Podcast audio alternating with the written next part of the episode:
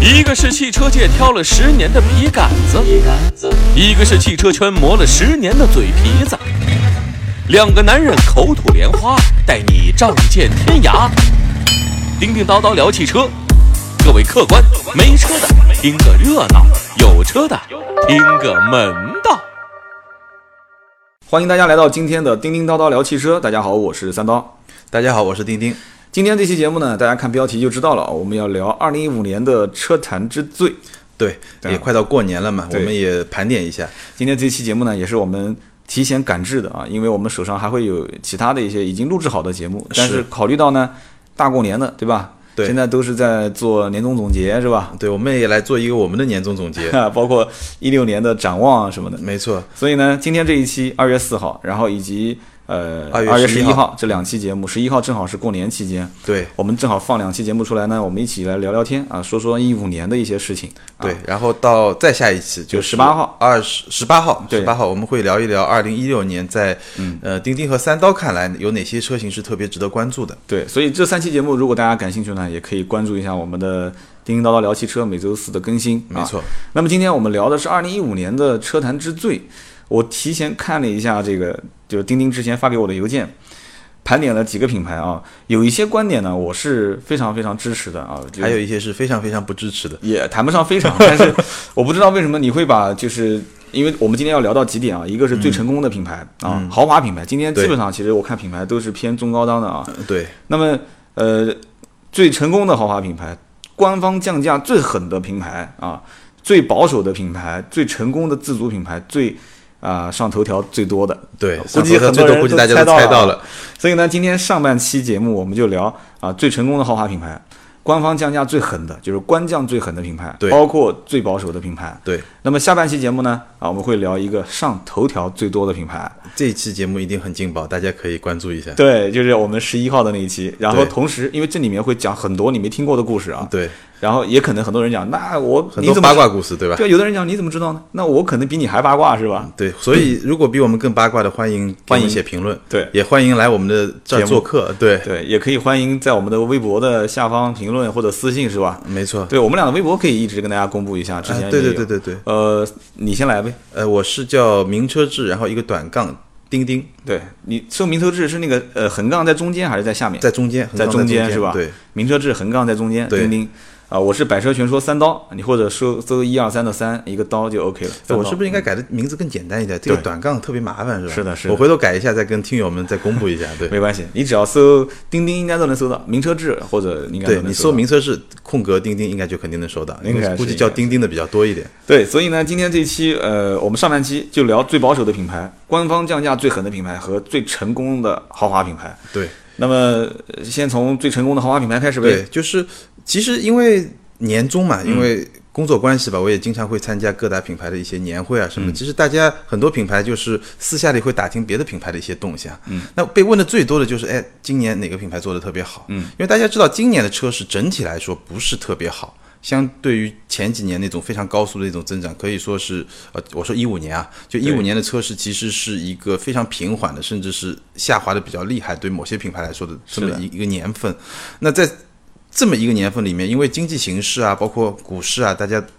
都知道不是特别好的情况下，其实作为豪华品牌，整体而言受到的冲击是比较大的。嗯，但是有一个品牌呢，可能是比较特别了，所以今天特别拿出来作为第一个话题说的，就最成功的豪华品牌，这个品牌是什么呢？相信也是有些听友也能猜得到，就是奔驰。啊、我当时看到“奔驰”这两个字的时候，呃，细想一想，我觉得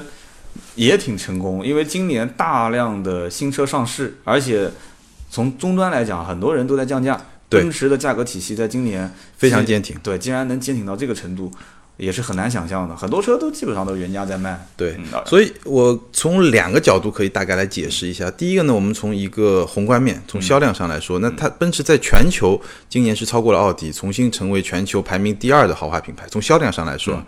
呃，那在中国也是，在中国呢，这个奔驰一五年的销量是我查了一下数字啊，是三十七点三五万辆，嗯，然后它的增长是百分之三十二点六。那我们来做一个对比啊，宝马同期的增长是百分之一点七，嗯，奥迪同期是下滑了百分之一点四，就一个涨了百分之三十几，一个呢剩下两个呢基本上是持平。嗯，但当然总量上来说，奥迪还是第一，宝马还是第二，但是奔驰已经和宝马非常接嗯近了，差距已经在十万辆之内了。所以这个是从一个销量上来说，然后从直观的感受，刚才山刀也说嗯了，其实我们可以看到这个呃，比如说像 CLA 这种车很小众吧，对它是需要加价的，对，你要等车的，呃，也还好，现在已经慢慢慢慢开始都让 价了，是吧？ 一开始因为我讲的就是大部分车子新上市能坚挺很长时间不让价，你比方说像奔驰新 C 啊，比方说 GLA，对，比方说新 S，那其他品牌也会做到，就是一上市的新车不让价，但是不像它第一周期会比较长，嗯，第二一个呢就是老百姓的关注的热度比较高，对而且还有人甚至愿意呃额外再付一点费用去去获拿得这现样车的一个车对型，，而且我们看一些数字的时候，就我觉得最有说服力的就是在终端十个点，嗯就是便宜百分之十的 C 级，啊九折它的销量其销量啊，其实比便宜十五个点百分之十五的宝马三嗯还要卖得好。是这样子的，对，所以其实我觉得很多身边，比如说你在一五年如果去关心过这些品牌、a 四也好啊，这个三系也好啊，奔驰 C 啊，就像这些，你会很明显的感觉到奔驰的价格是最坚挺的。但是反过来讲的话，奔驰 C 这次的换代销量有一定的爆发点，包括老百姓愿意去买单，有没有一种这样的一个消费消费学啊，或者说消费心理上的一种一种就是对比的看法？就比方说以前的老 C 和现在的新 C 差别太大实了。在太大了。对别人一看，那以前那个相当于是一个简装房，现在这一看就完全是一个精装修房。没错，以前的以前的 C，而且后排很小。对啊，对，现在的 C 嗯就是后排空间已经跟上竞争对手了。对然后它外观虽然见仁见智，但是、呃我们现在叫它小 S 嘛，嗯，就看着就特别的特别的高大上。对嗯然后我觉得特别值得一提，在产品力上来说，它的内饰特别好，就它的内饰的那种。真的是甩宝马一条街、两条街去了，对就非常非常有这种高档感。当然它有它一些弱点，但是总的来说，你整体的感觉确实是比较比较领先的。那么其实说到这个的话，那其实 BBA 三个品牌在国内一直都是领跑啊，从销量上领跑，是还有市场占有量。那你认为豪华品牌当中，呃，奔驰算是去年当中做的最成功的？是，我倒是觉得有一个品牌，我不知道你怎么看的啊，我们可以随便聊聊嘛，就是英菲尼迪。嗯，英菲尼迪其实一四一五这两年发力发的也很凶，是而且你从我个人从终端的销量上来讲的话，我就给你讲一个案例啊。我有一天打电话给英菲尼迪的这个那个时候他还是销售总监，嗯，他竟然跟我讲，他说我现在忙得一塌糊涂，说展厅全是人，嗯，说我现在今天搞团购，你你你要不等会儿再打给我，实在不好意思。哎呀，当时我就觉得，你要知道，当时我还在这个奥迪对吧？ 我都不忙，他怎么会忙成这样子呢？我当时觉得很奇怪。嗯，后来我我去了他们这个展厅一看啊，的确也是。嗯，他从当年，因为我很早，英菲尼迪在南京的 4S 店，相当于呃算豪华品牌当中。它是一个像大盒子一样的，而且那个门很小，所有的旁边的窗帘都是拉着的，然后中间那个顶非常的矮，哦，就我一直认为英菲尼迪是一个很封闭的 4S 店，你知道吧？就不像像宝马啊、奔驰啊、奥迪啊，它就是一个大的透明展厅，然后旁边路过的人一看就能看到里面。嗯，它相对封闭一些，嗯，它很展厅没别人那么高大上，看上去，不，其实很豪华，但是都比较豪华在里面保守，对，保守豪华在里面，不是豪华在外面。嗯，你像你像甚至有的奔驰或者奥迪的展厅，它外面都是露天的，就是人可能甚至不用从大门，直接从周围任何一个地方一跨就进去了。是这种设计风格。所以当时我去过几次英菲尼迪的店，我就感觉到就是相对来讲，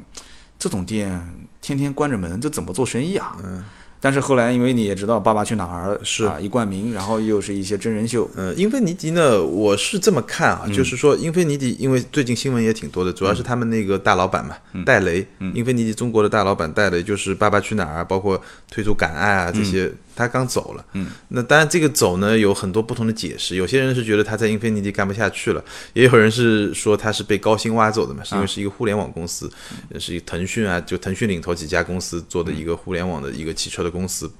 就号称是高薪挖走吧。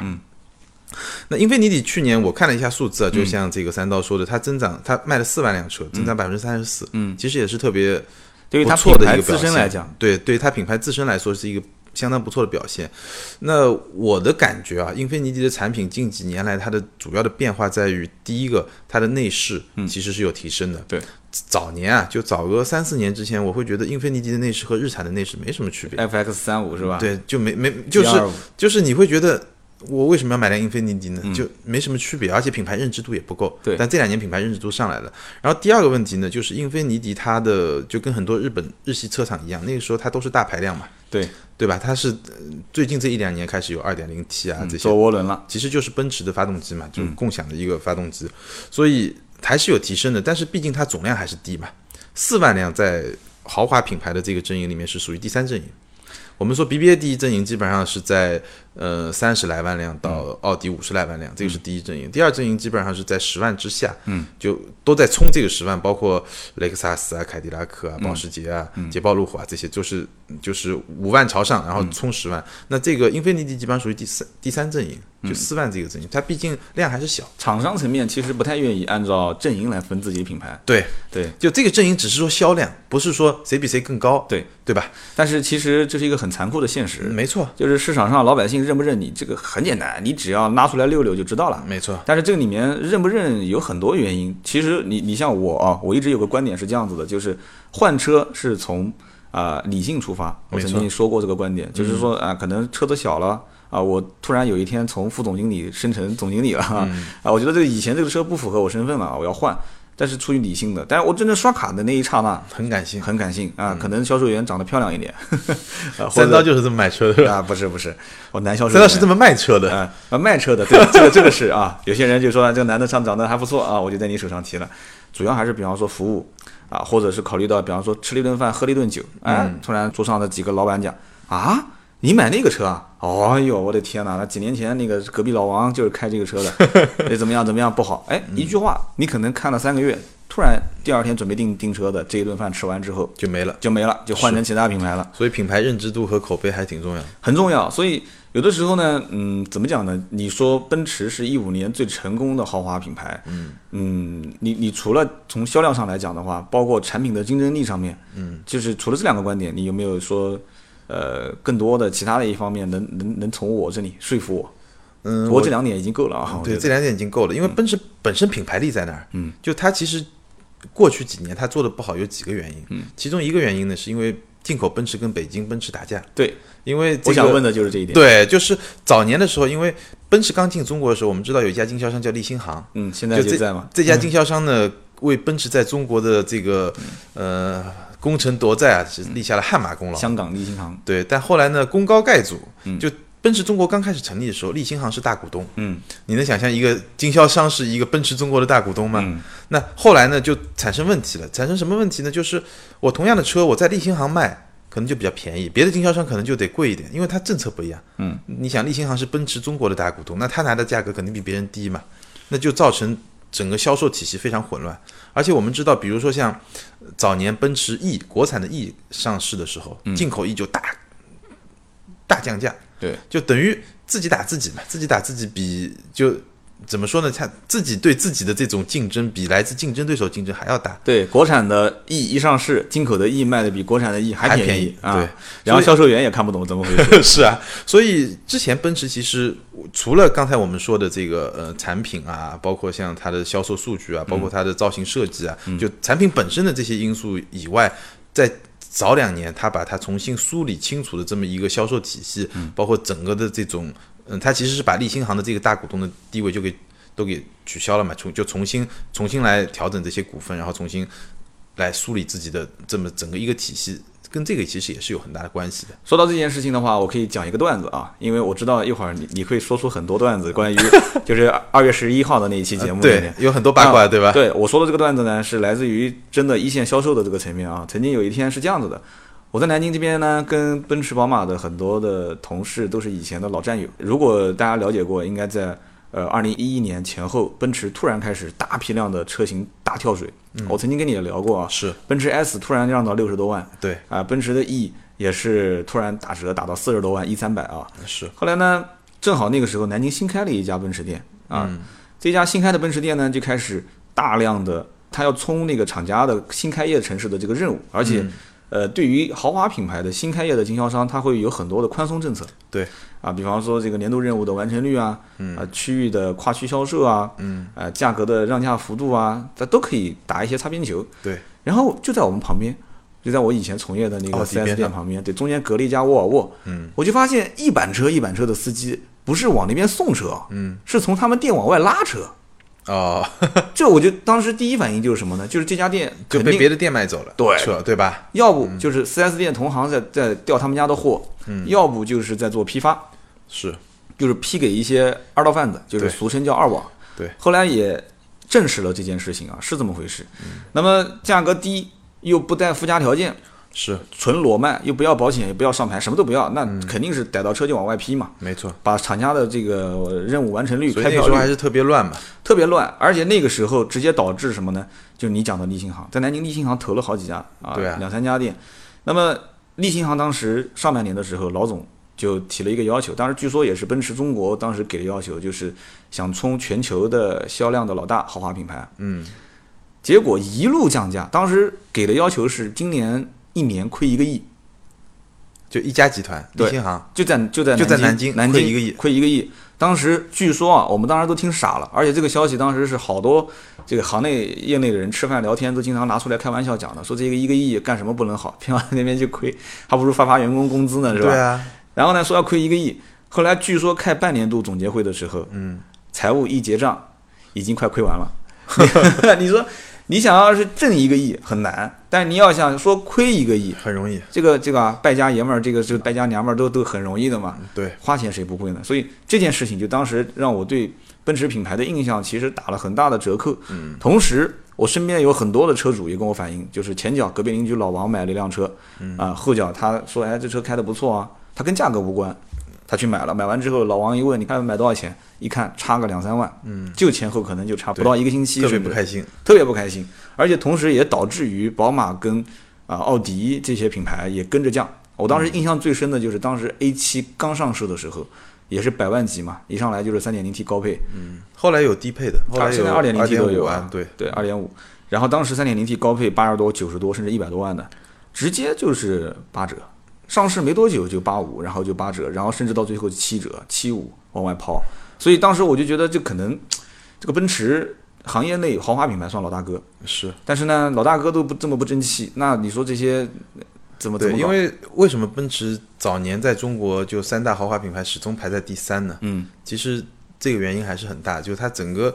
整个体系没有捋没有捋顺吧。嗯，但是一五年之所以就是能够重新回到一个非常好的这个状态，我觉得跟这个也有关系。然后顺便插一个，你知道这个奔驰他们公司年会啊，它嗯年年会的主题叫什么吗？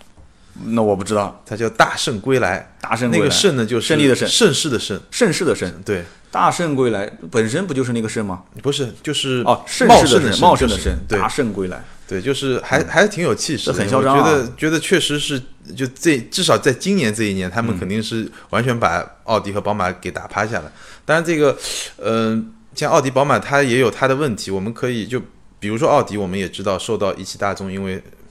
受到一些调查嘛，对嗯就也也受到一些影响，包括大众的整体的一些问题也确实是存在。是，行啊，那这就是我们聊的第一个话题，关于呃豪华品牌当中今年做的比较成功的啊，对，最比较成成功功的最成功的，啊，广告法不是说不允许用最吗？ 我们不是广告嘛，我们不是广告，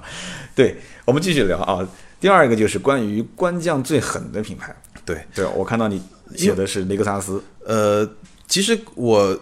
先来解释一下这个官降呢，其实呃我觉得可能大家会有比较疑惑，这个官降是指什么？嗯，那我觉得我们要盘点的官降的几个品牌呢，其实包括两种情况，嗯，或者严格来分可以说是三种情况，嗯，那比如说我们。之前最近一段时间，包括早两个月比较热门的那个沃尔沃的 XC 九零，对，它是一个官降，嗯，对吧？它官降我看大概就六七万的水平吧，就不同的配置。那这是一种官降，这种情况是什么情况？就是我在现款车上，我原来有一个价格，然后我官方把它调降。那这个其实也不是一个个案嘛，你这大众品牌里面，比如说一五年，包括一四年，上海通用啊，上海大众啊。包括整个大众品牌都有都有都有过这么一个官降的一个一个举动，嗯，那官降呢，嗯，这种官降嗯呢，我个人的待会儿这个三刀可以补充。我个人的感觉呢，其实对终端价格意义不大，因为本来它可能价格就经销商实际的价格就已经比这个官降更低了。比如说沃尔沃 XC 九零，据我的了解，本来经销商的价格就比你官降以后的价格还要低，嗯，可能本来是比如说打个八折，嗯，官降以后呢打个九折，但其实价格是一样的。呃，没有人会原价买这个车，对，就是以最终的价格其实是一样的，但是呢，可能对经销商会有不一样，因为它涉及到它的整个整个返点的政策啊，补补贴的政策嗯啊，对吧？因为你官降了，比如说我官降了百分之十以嗯后，那我终终端再加折扣，原来需要二十个点，现在可能只有十个点了。对那这个对经销商可能是会有会有不太一样的一个地方。官方降价现在多种形式，你你等会儿分析一下你的呃三个观点啊。呃，我就插一句，就是官降的形式可能一个就是高配车型多降，嗯，对嗯热，门和爆款车型少降，甚至不降。然后打宣传的时候就是说啊，官方降价十万了、二十万了，其实是最顶配的那个车啊。那么其次呢，就是可能换种换一种方法，就像你这次提的宝马，对不对？它可能就是以加装一些配置、加装一些啊套件。对这样的形式来作为一个就是价格不降，但是配置上升的形式来对，提作升为性一价种比，对，但是今天你你想说的这个官降，其实就是真正意义上的，确实是在对定我价方面。对，我想说的关键其实两种。刚才说的第一种嗯就是像沃尔沃 XC 九零一样，我就直接把定价就降下去了，对对吧？这是一种。那第二种呢，就是其实严格来说不像是这种官降，而是说我们注意到有些品牌啊，它跟自己的上一代车型相比，它的价格中枢下滑的特别厉嗯害。嗯，那我可以给大家举两个例子。第一个，比如说雷克萨斯，嗯，雷克萨斯两款产品，一个是 LX，嗯，一个是 RX。比如说 LX，它上一代的 LX 五七零，它的价格基本上是在一百七十万、一百七八十万这么一个价格。一三款的，一三款的，那到现在一六款的出来的价格其实是非常， 就是让大家觉得，哎呦，还是挺合算的，这个一百四十万左右。那我看到前两天互联网上很多人在在在炒这个，这个到底是贵也好还是便宜也好？对，啊但有这几个测评人讲法都不一致啊。，对，但是从我的角度来说，我觉得至少我跟上一代来比，因为它还是五点七的嘛，它没有说像有些车一样，我把排量降低了，变成涡轮了，那我岁少了。但这么来比的话，它其实就从官方定价来说，其实降的是非常明显的。嗯，那我的感觉，其实性价比的提升，至少跟上代车型来比是非常明显的。但我们这几年确实也面临整个好花车市场整个价格中枢在不断的往下走，这也是一个事实。对，嗯就这是一种关键。然后包括像 RX，RX、RX 我记得我最早开到 RX 大概五六年前，那个时嗯候 RX 真贵，那个时候三五零八十几万，就雷克萨斯的啊 RX 450 RX RX，嗯，四五零 H 那个时候九十几万，那我们我们回头再来看看现在的价格，但中间它也经过一些过程缓慢的下降，不是一次到位的。现在两百 T 四十万到六十万，差不多这么一个水平，但大部分买的可能也就是四四十来万的那个，就相对比较低的那个配置的。是的，然后到四五零 H 稍微贵一点，六十几万到八十几万，那那个其实买的人我相信是不会很多，很少啊。对，很少，基本上就四十几万，然后你终端再打个折，可能就四十万左右就能拿到车了。嗯这个对于一个当年需要七八十万的一个 RX 来说，真的觉得其实下滑的很厉害。所以，我们回过头来说，雷克萨斯今年的销量其实是除了奔驰以后，除了奔驰之外，嗯雷克萨斯是一个相对比较成功的一个豪华品牌。雷克萨斯其实从官方数据来看的话，好像是不错，今年有很多增长。但是我实际了解的情况，特别在南京本地啊，嗯远了我也不了解了。一个城市也可以作为一个车辆调查的样本嘛，对，并不是很好。而且嗯我感觉，呃，雷克萨斯，你说丰田是嘛？一会儿我们要聊最保守的品牌就是丰田嘛。对，你雷说克萨丰斯也挺保守的。好保守，好保守，因为我感觉经销商根本没动力，厂家给他的压力也不大。嗯，他卖车的这种感觉就，呃，以前我一直认为雷克萨斯是那种服务非常到极致的嘛。啊，我我曾经跟你也聊过，甚至都是柜式服务。哎，我也体验过，雷克萨斯服务是还不错，就嗯对早早两年。对，妹子长得也都挺漂亮的，是吧？一到夏天都是短衣短裙、小黑丝穿着那个地方。嗯所以三道经常去，那夏 夏天还真的经常去逛逛看看啊，老朋友什么的。雷克萨斯其实，呃，我从一线的终端上了解到，它主力车型还是比较少的啊，这 CT 两百啊这些车，包括那个，呃，你就你说的 RX 这些车型对它卖的比较好的包括 E ES， ，ES 的两百最低配，对 ES，然后呢，我我最近因为有个同事一直在打听，他一下子打算订两辆，一个 RX，一个 IS，嗯，然后 RX 呢，反正现在就像你说的，刚上市嘛，也没什么太多的折扣，所以对他可能等一等。但 IS 反正也还行，我觉得价格价格也也也比较靠谱，然后呢，嗯、也比较坚挺，对，因为我想不通的一点就是，他们现在销量本身就不大，然后呢，价格都相对比较坚挺啊。不管我们刚刚讲的 CT 两百也好，还是这个我们说的这个 RS 也好，还是说的这个越野 SUV 的这几个车型， LX，嗯，包括这个 LX，现在目前你想这种品牌本身问的人就少，按我讲应该让价幅度都很大，老百姓都是这种想法，对吧？嗯。但是这个 LX 现在目前行情是加二十万，哎，对，就是我说嘛，比上一代它便宜的太多了嘛，就对一下子就但哎我我觉得也不至于，也不至于是这样子嘛，就相当于。就像就像找对象一样的，你说这个人平时一直都无人问津，但是突然有人过来想买他的时候，你跟他讲，你说我要嫁妆要二十万，那那 不要这个比喻，呃，形不形象啊？对，但终端有人买，就说明还是有人买这个账。而且我觉得，呃呃，其实我们在发现这个呃汽车媒体的这个舆论圈啊，包括也不说媒体了，就整个你去看论坛啊，你去看什么，其实。一五年以来，随着这个德系品牌出发生一些问题以后啊，嗯，就日系品牌的这个美誉度啊，嗯，口碑啊，确实是上升的，还是挺明显的，嗯，你会发现这个呃，在那儿喷说什么买日本货啊，什么、这些喷子啊，往往会被很多就至少我自己觉得我自己是一个比较理智的人，嗯，我自己是一个比较有独立思想的嗯人，这种人就不会去在意那些想法，现在在互联网上，基本上你要如果说开口说呃日本车不好，或者抱有民族情绪的，呃老百姓都很容易判断出，对也不会去跟帖。像以前一般，没错有一个人出来骂，基本上后面就一群人都跟着骂。对，你要说一辆日本车好的时候对，你马上就后面一群人来骂，现在已经很好了，现在基本上大多数呃经常泡论坛、泡汽车论坛的，或者对有些人可能他来就是想看看你对这个车什么评价，底下什么评论对我无关。对以前是大多数人本身不买车，上来就是想找点话题去聊聊、去喷一喷的。所以我觉得舆论环境确实也包括那个、呃雷克萨斯最近一两年的这些营销啊，包括它新的产品的这些更新换代啊，包括我刚才说的为什么官降最狠，官降最狠其实说明它的性价比在提升嘛，嗯，对吧？而且官降最狠，另一方面可以解释为什么它在终端的价格相对坚挺，因为它已经自己把自己的价位就定在一个相对比较。比较合理或者比较有竞争力的水平上，所以它在终端就不需要再像有些品牌那样，我一降就十五个点、二十个点这么来这么来进行竞争吧。那我、呃你说官降最狠的品牌是雷克萨斯，那但是你其中也提到了沃尔沃啊，包括呃路虎，应该也是今年做了好多对路虎这个例子呢，其实是跟怎么说呢，跟雷克萨斯有点像，嗯，但它又有一个不同的因素，比如说我们说路虎的极光吧，嗯，对吧？极光大家还记得刚进来的时候，哇，这个车长得漂亮，呃六十多万，对，这个车号称是这个贝克汉姆的媳妇儿，对吧？还要加10维万多利亚帮着一块儿设计的，对，六十多万还要加价，还提不到车，各种各种各种。然后到今年就不一五年，到一五年春天，它的国产极光上市的时候，直接就把价格拉到四十来万，是的，但是呢，还是卖不出去，或者说销售还没有像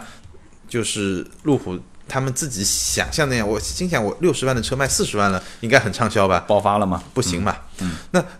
这也是一种关键嘛。其实，当然我们都知道，进口车国产以后价格肯定会往下降嘛。对但是你说一下子从六十万降到四十万，相当于降了三分之一，这个幅度其实是挺大的。其实你让我想到了另外一个品牌啊，我们今天跳着讲，但是没关系这里面因为说到雷克萨斯的事情，你已经把它确认是目前官降最狠的，我们就顺着这个话题往下聊。嗯，呃，路虎其实还不算是最明显的，因为它毕竟有个国产化的过程。对，你像玛莎拉蒂，嗯，我们一直以前心目中玛莎拉蒂都是属于跟法拉利在一个展厅，是都是好几百万的，都是超跑、玛莎拉蒂 GT、GTMC 这些车。嗯，啊，你哪怕是总裁，起码也得是小两百万吧，对不对？嗯对，一百多万吧。那么结果出了一个吉卜力，嗯 啊，然后一下就在我们心目中说，哎，讲起来是小总裁啊，那个时候一开始也挺嚣张的，就是吉卜力也要加价，也要等，等很长很长时间。那你现在再去看， 现在再去看这这个个车在南京怎么样？其实南京那原来那家 4S 店已经倒掉了， 已经已经已经走了、啊有人不承认是倒掉了，就是说把品牌给卖掉了，卖给润东集团。但是玛莎拉蒂目前来讲，还是嗯怎么说呢？买这种吉卜力的车型的人居多。虽然他品牌方不太愿意去承认这个事实，嗯，他肯定希望自己卖的都是高端车啊，都是玛莎拉蒂 GT、GTMC，都是这些啊、呃，就我我好几百万的车对，据我所知呢，就因为上海是应该是吉卜力卖的最好的一个城市。对啊，就在上海，它的价格是相对比较坚挺。第二个呢，就像你说的，基本上它的销量的比例呢，就是呃那些跑车，嗯，GT 啊、GC 啊这些跑车基本上能占到个百分之十几十左右，嗯，然后剩下呢就一半一半，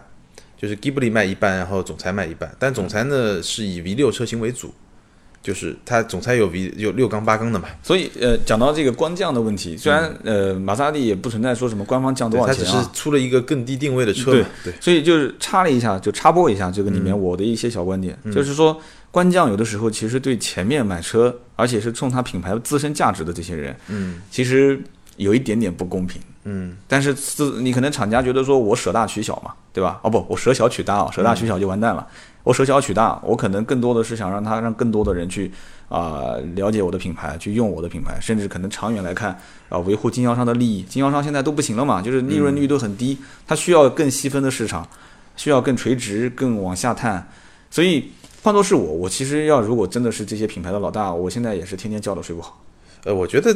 这个就是把产品线下沉，嗯，这个事儿，我觉得可能是所有的这种豪华品牌，它都不可避免会面临的一个一个现象。那其实这个玛莎拉蒂还不算是最极端的例子，因为嗯它只是说从一百多万到一百万，这个我觉得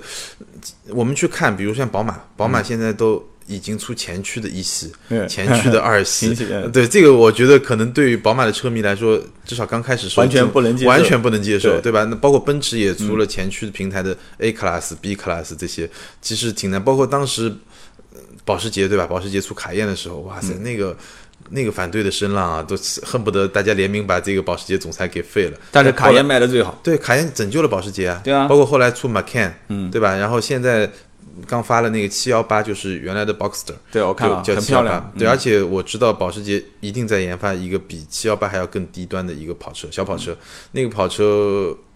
我估计就可能可能会过两三年会上市。嗯然后那个车应该基本上就在四五十万的一个水平哦，。那离我们就更近了。是 对，吧离我们就更近。 所以这个现象，我觉得就你很难去避免，因为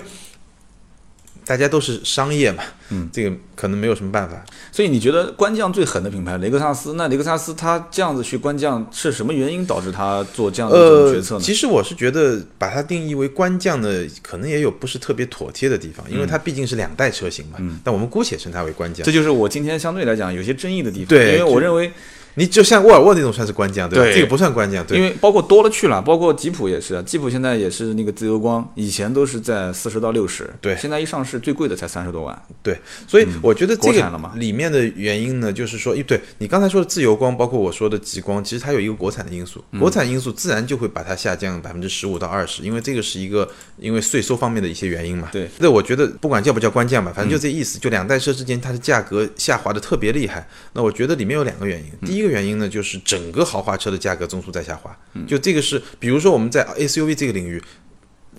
导火线是什么呢？导火线就是保时捷的 Macan，嗯，你会发现六十万能买辆保时捷，对啊，嗯那你觉得这个六十万买辆极光，而且 Macan 其实比极光要高一个级别嘛，就你会觉得很奇怪嘛，对吧？而且当时网上刚出这个 Macan 的宣传稿的时候，我看到很多都说去解析它的底盘，解析它的骨子里面就是一辆 Q 五，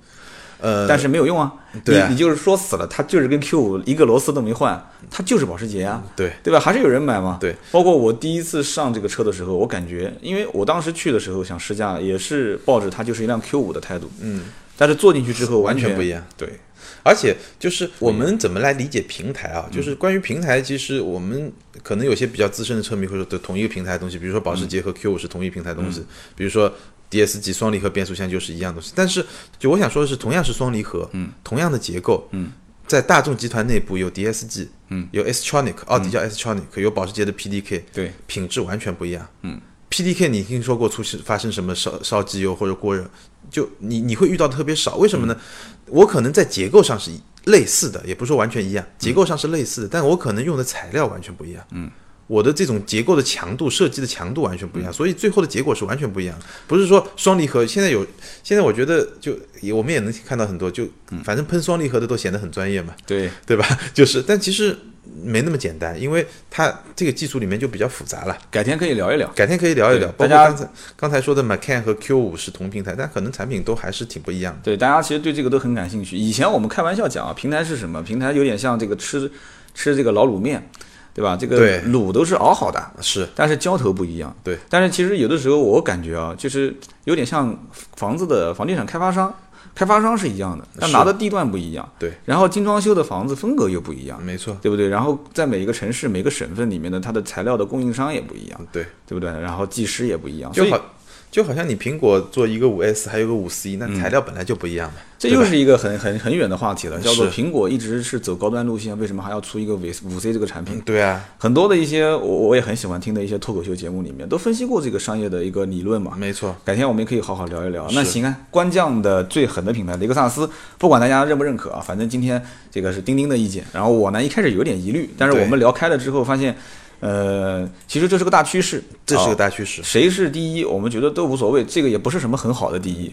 对官降最狠的，对，一就刚才最后补充一点，就刚才说，呃，它官降这个原因是因为两代车它本身在这个时间区间里面，整个豪华车的价格中枢在往下滑。嗯那第二个原因，我觉得是雷克萨斯对自己品牌定位的这么一个，嗯就是说也不说调整吧，它是看到了这个市场竞争的环境，嗯因为雷克萨斯到现在为止还是没有国产。是的，就这个，我们待会儿聊这个最保守的品牌。其实说丰田，那丰田雷克萨斯也是属于丰田嘛，对就其实也是一一脉相承的这么一个一个状态。雷克萨斯如果一旦要是国产化的话，我觉得，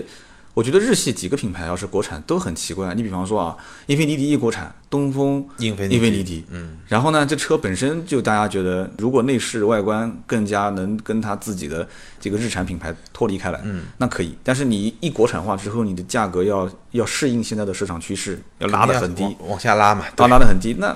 我觉得就很奇怪了啊。就是可能路面上跑的人会多一些，但是其实我的感觉是，现在来说最难的品牌是哪些品牌呢？就是我刚才说的这个，如果你还没有挤到豪华的三线，嗯，往下的就特别难。比如说谁呢？DS，嗯，DS 非常雄伟的这个计划到现在简直就惨不忍睹。是的，再比如说讴歌，阿讴歌库因为拉马上也国产了嘛，嗯但是至少他们现在的状态是一个非常非常艰难的一个状态。我的观点啊，嗯就是到今天为止还没有在中国立足的品牌，再要往后再想在中国立足是很难。包括我们刚上了一个新的这个豪华品牌，不知道你知道没？就嗯宝沃，宝沃之前在广告不是打的都一直很响嘛，啊对，经常在就宣传。我反正我是觉得嗯超级不看好，就这种品牌在今天这个市场要重新，而且是一个定位豪华的品牌，你认知度这么低，也是号称是德国的一个，非常难。是不是德国的一个非常老的一个牌子？，对，是德国一个已经非常老，但是中间已经死掉过的一个、在一个牌子。在江苏这边招经销商的时候，我身边有好几个朋友都收到了他的那个邀请邀请嗯函。对，官降最狠的，我们今天就聊到的是雷克萨斯，然后同时我们提到了关于啊、路虎、关于呃吉普、沃嗯关尔沃于沃尔沃这些。那么也就是说，这是个大趋势。那换句话讲，对于老百姓的建议就是，如果在豪华品牌当中要想选购一些车型的时候，呃，你可以去通过我们刚刚聊天的提到这些话呃话题当中的品牌，对去做一个筛选，对，就是这些品牌是已经降完的，那会不还会有一些没降的是对还吧？嗯会有一些没降的，对不对？包括这些已经降完的，会不会再继续大幅度的去跳水？就老百姓很担心自己的钱嘛。嗯，我买完之后突然官降了，嗯，这是很痛苦的一件事情。是，会吗？呃，我觉得反正整个价格中枢是在不断的往下滑。嗯，然后呢？这个我最近自己也买车嘛，嗯就是我的感觉，现在这个价格点在某些车出手是比较合适的。嗯，那这个话题我们可能呃需要展开来。嗯展望二零一六年的时候，我觉得有一个点上我们可以继续去聊这个话题。嗯怎么说呢？就像股市一样，我我反正用钱投票了嘛，就嗯说明我觉得我认可现在有些车的价格其实是已经降到一个相对能大家比较合理的一个范围之内了。好，这个话题我觉得聊的就比较长了啊，包括什么叫做最值得，什么叫不值得，千金难买我愿意。对，那我觉得现在要用车，我现在买，我觉得最值得。没错，对啊，我过几天来个客户，我觉得我赶紧得买一个奔驰 S，对吧？ 接待一下子，我觉得最值得。嗯，但是有的时候呢，嗯，个人的价值观不一样，有些没错人就一定要等到就是非常非常便宜啊，让到五万、六万、七万的时候，或者换代的时候，我就买一个老款车型。嗯，新款已经停在展厅了，我不买，我觉得那个最划算。嗯，个人不一样。对，那行啊，我们聊最后一个话题，就是最保守的品牌。这个最保守的，丰田应该不仅仅是二零一五年哈、应该对连年夺冠啊。 就。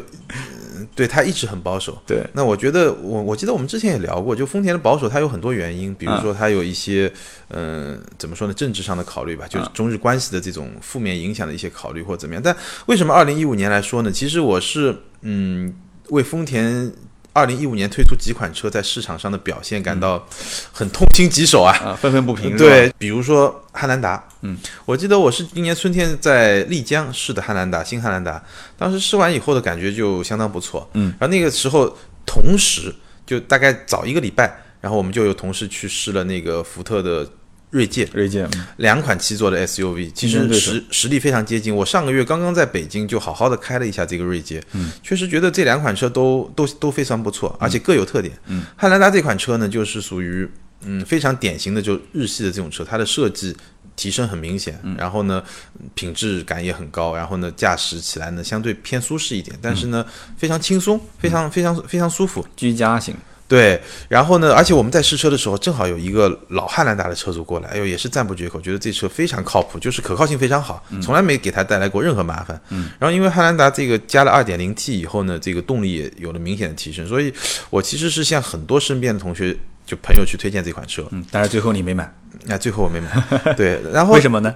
因为我不需要一款七座那么大的车嘛，我喜欢小车。我也是，你也喜欢小车是吧？嗯。然后锐界呢，我上个月去开了以后，我哎，我也觉得挺好的，就是那个车比汉兰达更运动。然后呢，其其实我觉得什么都好了。然后它的中控的那些索尼的那套系统，嗯，挺好用的。然后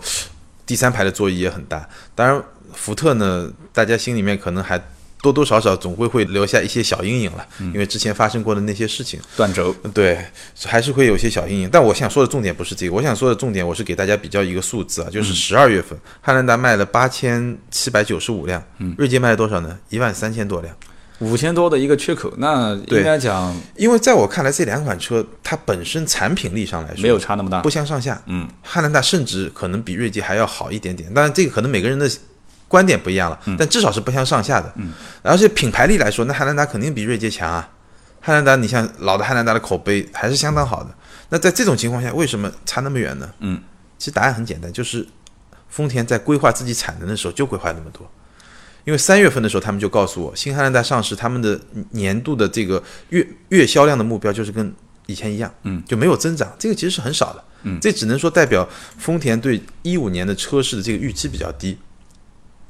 所以就这个就是它保守的一个方面嘛，就是它其实有一款非常好的产品，但是因为它自己产能的计划，白白的把非常大一部分的市场就让给了竞争对手，它是造不出这么多车吗？它预期。就因为你知道，车厂它安排自己的生产线的时候，它是需要它有一个计划，嗯，比如说我生我这个生产线做汉兰达，嗯，那我一年大概规划多少？其实它后面在提升，因为当时他们说每个月的销量预期是七千辆，嗯，现在我看十二月份已经提升到八千近九千辆了，它肯定也在慢慢的提，但是如果你一开始没有做好计划，你要大幅度提升，这个是比较难的。就是在早前对产能计划呃产能计划开始制呃制定的时候，对，可能对于比未较来保一守年啊或者对未来半年，相对非常非常保守。我曾经有一天早上一早陪一个客户去提福特的一台福克斯，嗯，那个时候正正好赶上他们福特 4S 店开晨会，呃，嗯那时候我已经不在 4S 店了，嗯，哎呀，我看到那个场景，我当时非常的感慨，然后我就看到那个销售经理非常这个群情激昂的跟他们的这个销售销售员在说话，说福特锐界这么好的一款车，你们怎么能让客户去离开我们展厅？为什么不让他订车？啊，这里面就是。就是那那种那种那种宣扬的那种氛围，你知道吧？我不知道是不是因为有我这个客户坐在那个地方，他想让我看一下子啊，但我是来提车的，所以我当时我就觉得，所有的销售盯到他看，然后点头啊那种感觉，我觉得就是说，就是品牌的培训对于每一个终端销售的这种感染力，就对他们他们他们发自内心的已经在觉得这车确实很好，很有竞争力。那么卖一万多一个月，我觉得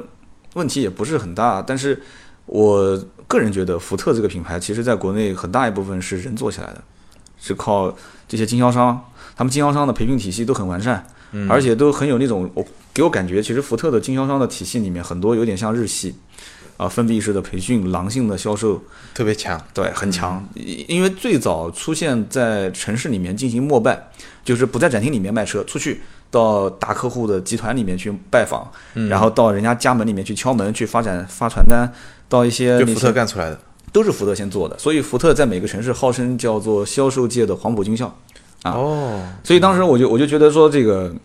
他如果上了一款像这种七座的 SUV，而且比较热门，又是跟汉兰达一起要要竞争市场的，啊，我当时觉得应该问题不大，而且销量应该也还行。但是我没想到像你讲的，一个是八千，一个是一万三三，对差了那么多。十二月份，对。当然，另外一款车就更夸张，就上期我们聊过的那个两个双擎，嗯，就两个混动车，呃，卡罗拉跟雷对凌，雷啊凌。所雷以混，卡罗拉跟雷凌现在是把全国的所有广告全部停掉，嗯。为什么停掉？因为他们一做个月能收九千的订单，它它产能只有三千辆，就是做广告做的越多，给自己越增加越啊烦增加恼。嗯麻烦，然后客户的满意度越低。因为我去了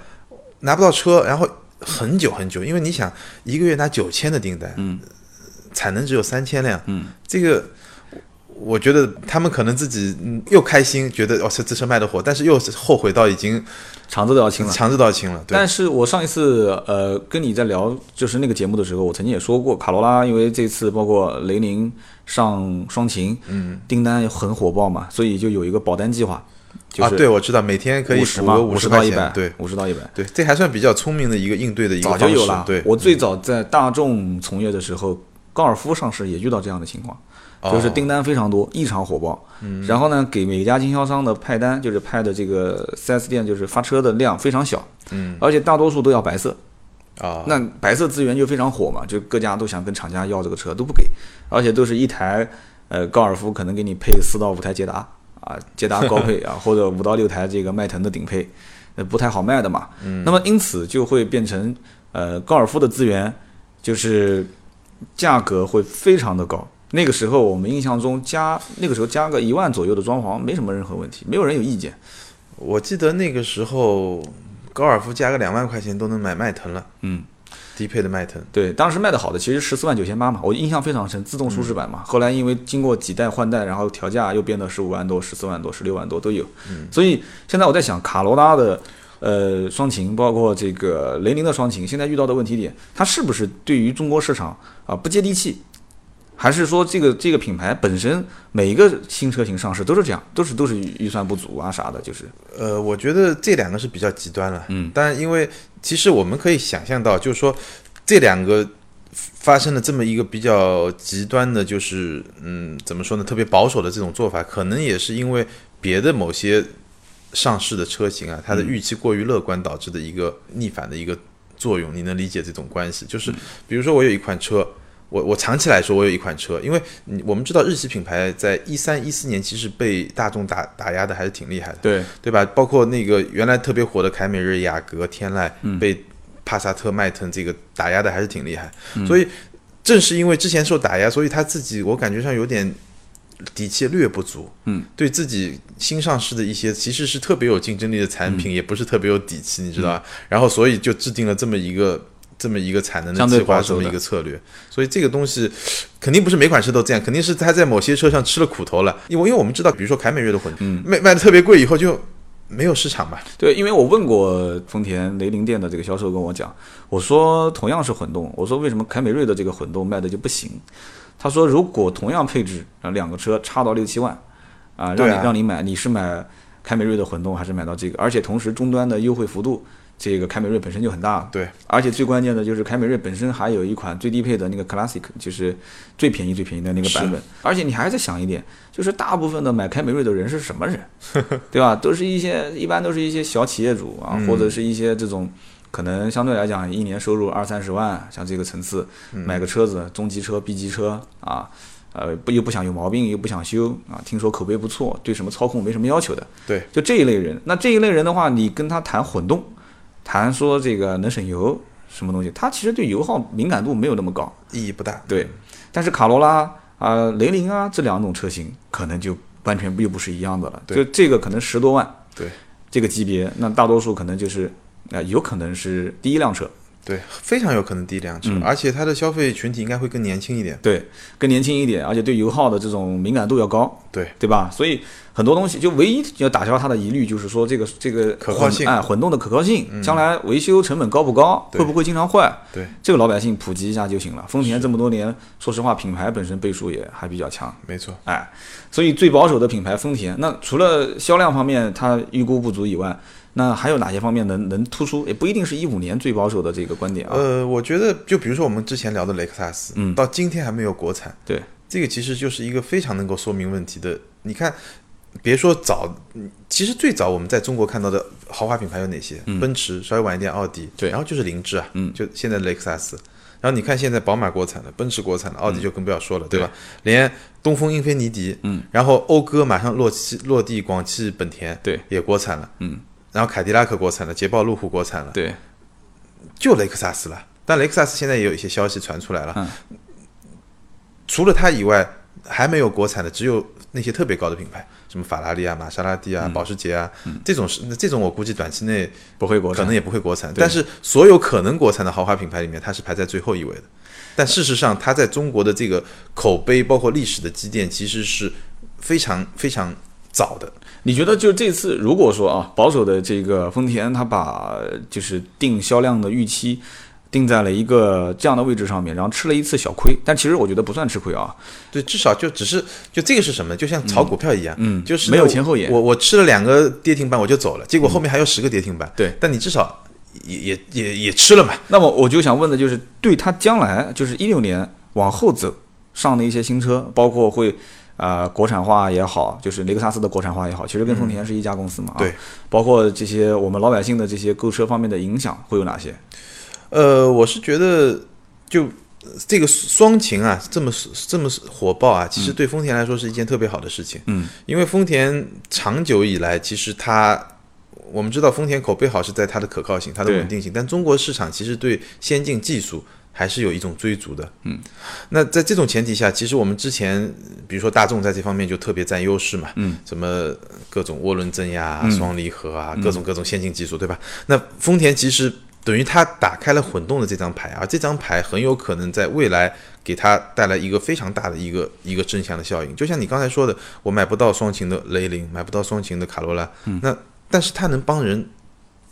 引到丰田的这个店里面，嗯，其实这个就是一个一个很有价值的东西。嗯，有一点道理，但是去了之后发现买不到，就会对对对很很郁闷包地括就走了。包括我其实看到皇冠也有起色，我们我记得我们之前聊过一个鸡头凤尾的问题，其对实皇冠在呃十二月也略有起色吧，但跟它的辉煌时期还差很远。嗯，但是整体的你发现这个丰田日系品牌的这个提升还是比较明显的。混动等于不仅仅带动了混动的卡罗拉跟雷凌，对同时带动了整个丰田品牌在老百姓的认知度。没错其实我觉得啊，真的是这样子的。有的时候你说广告有没有用？其实按我讲，我一直认为我买车绝对不会看广告，